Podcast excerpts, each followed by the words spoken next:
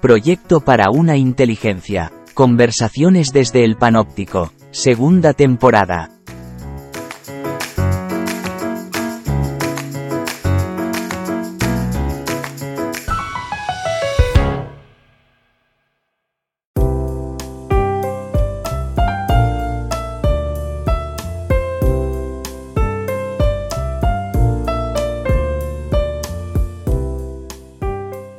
Buenos días, José Antonio. Volvemos con otro microargumento, ya con el episodio número 9. Y, me acuerdo que en el último programa hablamos de la noción de mundo, es decir, de la representación de su entorno, de la realidad que tiene cada persona. Y te comprometiste, a ver si recuerdas, a hablar hoy de cómo cada individuo iba construyendo su mundo personal. Eh, Sí, eh, bueno, la idea de mundo ha ido siempre relacionada con la idea de creación. Dios creó el mundo en siete días. En el catecismo que aprendíamos en la escuela, se nos decía así con, con gran énfasis que los enemigos del alma eran tres, el mundo, el demonio y la carne. No, no entendíamos lo que quería decir, pero nos parecía que debían ser unas cosas muy misteriosas y muy poderosas. ¿Y qué se, qué se entendía por mundo? Pues en realidad mm, lo que no era Dios, las criaturas. Por eso estar demasiado apegados a las criaturas pensaban que era apartarse de Dios. Pero la, la noción filosófica de mundo mantiene esa relación con un creador, pero en este caso el creador es la persona. O sea que cada persona va creando su mundo. Sí, y ese tema ha dirigido toda mi tarea investigadora. Más aún, pienso que es el tema central de la filosofía. ¿Cómo va la inteligencia humana creando una imagen de la realidad? Una especie de mapa multidimensional con recuerdos, emociones, percepciones, eh, palabras, a partir de la cual, de esa imagen, organiza toda su conducta. Pero José Antonio, a veces nos referimos a mundos más amplios. Hablamos, por ejemplo, del mundo de las matemáticas o del mundo árabe. Sí, pero el, el esquema es el mismo. Las matemáticas, o una cultura determinada, son engendradas por inteligencias y adquieren una cierta independencia. Pero en su origen encontramos siempre inteligencias individuales. Los números, eh, por ejemplo, son creaciones humanas. El cero tardó muchísimo tiempo en inventarse. Pero una vez inventados, los entes matemáticos tienen ya una existencia ideal independiente. Ese es uno de los temas centrales de la filosofía. ¿Qué tipo de existencia tienen esos seres inventados, pero que de alguna forma nos ofrecen resistencia? Claro, algo parecido puede ocurrir con las creaciones literarias. Y claro, Don Quijote. Don Quijote es una invención de Cervantes, pero una vez que apareció, tiene una existencia propia. Puedo dedicar un libro a estudiar la psicología de Don Quijote, que nunca existió. Mira, ahora que mencionas la psicología, me da un poco la impresión al hablar de mundo que estamos hablando de psicología, no de filosofía. Mm, Bueno, eh, puesto que la filosofía debe estudiar cómo la inteligencia humana se relaciona con la realidad, cómo crea los conceptos, las concepciones del mundo, cómo va produciendo la cultura, cómo eso influye en la toma de decisiones. Bueno, la filosofía incluye gran parte de la psicología. Eh, Ten en cuenta que lo que hace que la filosofía sea una ciencia de superior nivel es que tiene que conocer los resultados de las otras ciencias, sus métodos, las motivaciones humanas que han ido dirigiendo sus creaciones. Un filósofo no tiene que ser abogado, pero tiene que saber por qué la inteligencia inventó el derecho y cuál es el fundamento de las leyes, por ejemplo. Ya, José Antonio, pero no creo que todo el mundo use la palabra tan en serio. Pues no, y eso ha contribuido al descrédito de la filosofía. Se llama cual- filosofía a cualquier reflexión sobre cualquier cosa.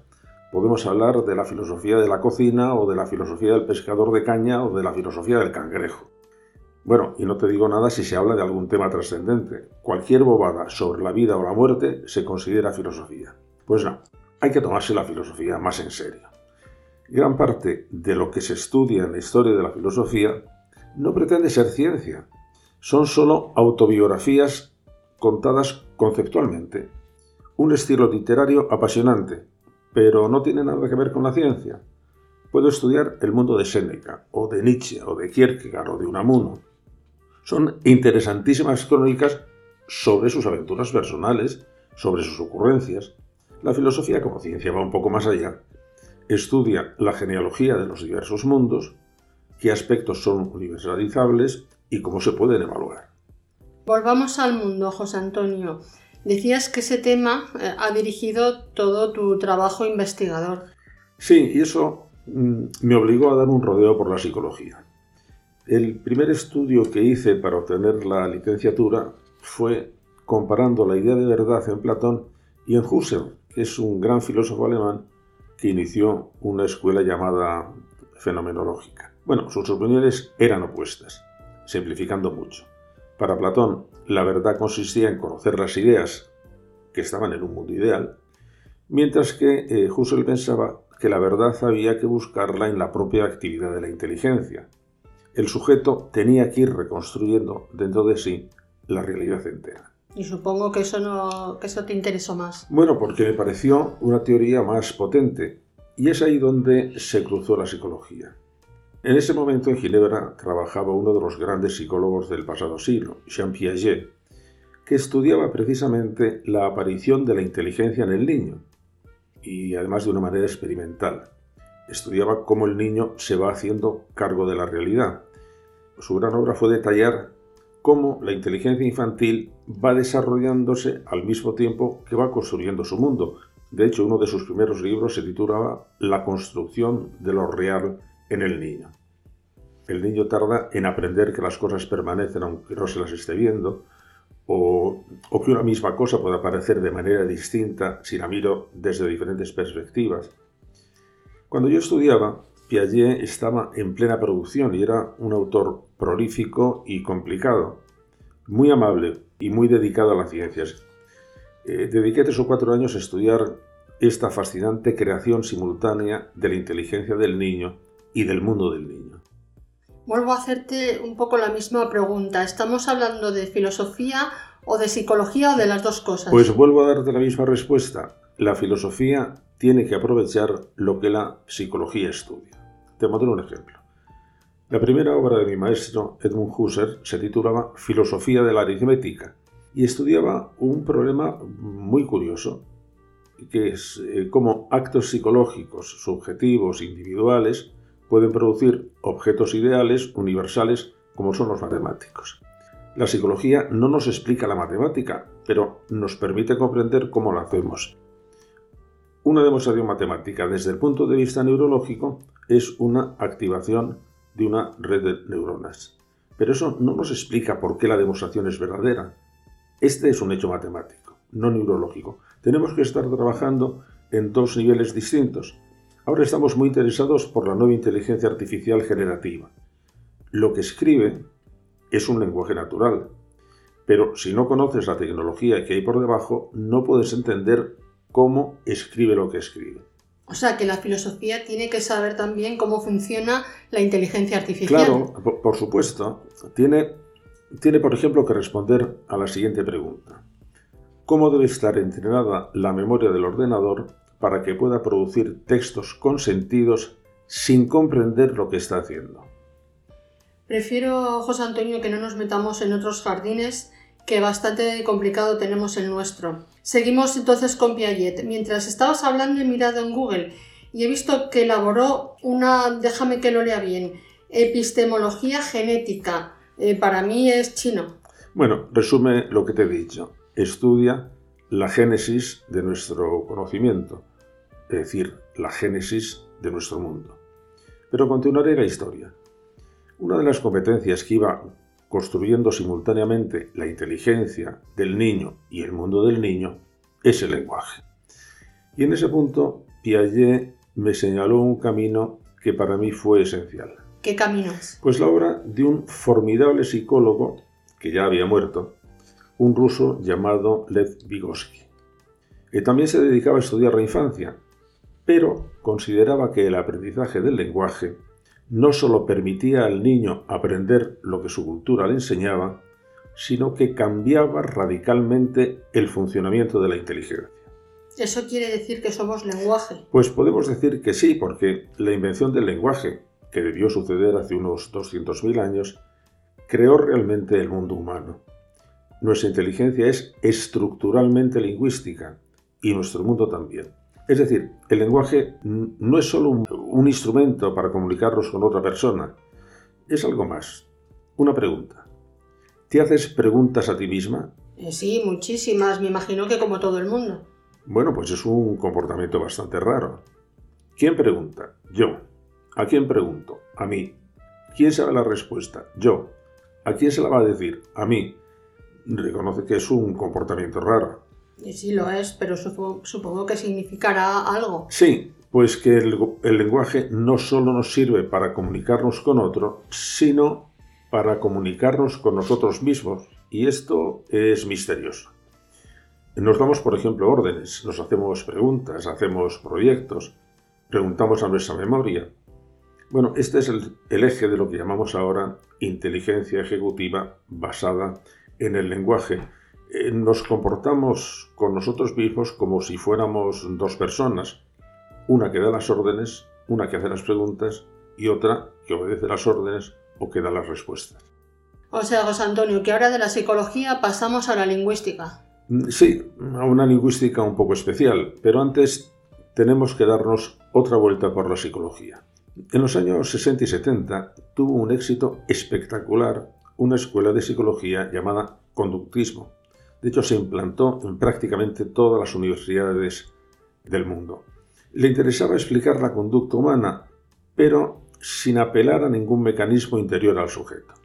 La conducta estaba regida por el entorno. Si yo me adueño del entorno, me adueño de la conducta. ¿Cómo lo hacía? Mediante sistemas de condicionamiento. El sujeto repite las acciones premiadas y evita las castigadas. Es decir, lo importante para dirigir la conducta, por ejemplo para educar, era organizar el entorno. Si yo diseño el mundo, no tengo que preocuparme de desarrollar la inteligencia. Las respuestas ya están predeterminadas por el mundo. Pero eso anula totalmente la libertad. Eh, bueno, pero funciona. Y de hecho estamos eh, asistiendo al triunfo de Skinner, que fue el gran psicólogo conductista. Si las personas actúan integradas en una red informática, y yo puedo diseñar esa red, estoy diseñando de paso la conducta de sus usuarios. El programa chino de control social mediante un carnet de puntos es una aplicación paso a paso del método conductista. Pues un tema muy interesante, pero me he perdido un poco. Bueno, porque mm, era un ejemplo solo para indicarte la actualidad de los problemas que tiene que resolver la filosofía. Ahora podemos volver a la pregunta con que comenzó el programa cómo deberíamos ayudar al niño a construir su propio mundo. Debemos organizar el mundo para que se limite a adaptarse a él, como dicen los conductistas. Debemos, al contrario, cuidar el desarrollo de su inteligencia para que sepa tomar decisiones libres, aunque eso signifique cambiar el mundo recibido. Podemos saber cómo debería ser el mundo ideal que el niño debería ir construyendo para ayudarle a hacerlo. Eh, hay algunas cosas que podemos decir con seguridad.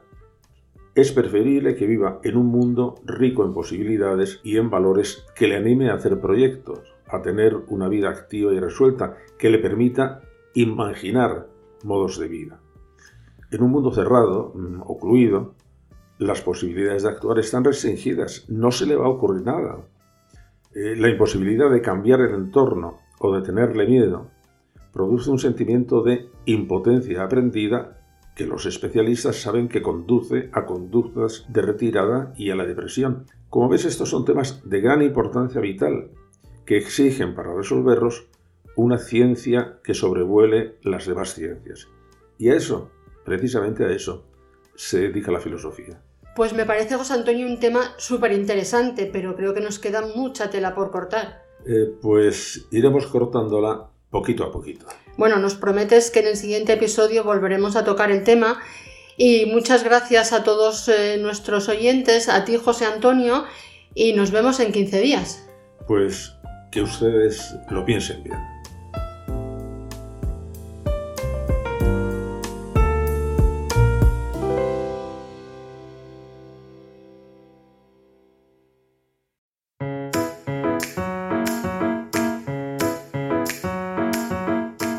Muchas gracias por escucharnos. También puedes leer su blog en joseantoniomarina.net.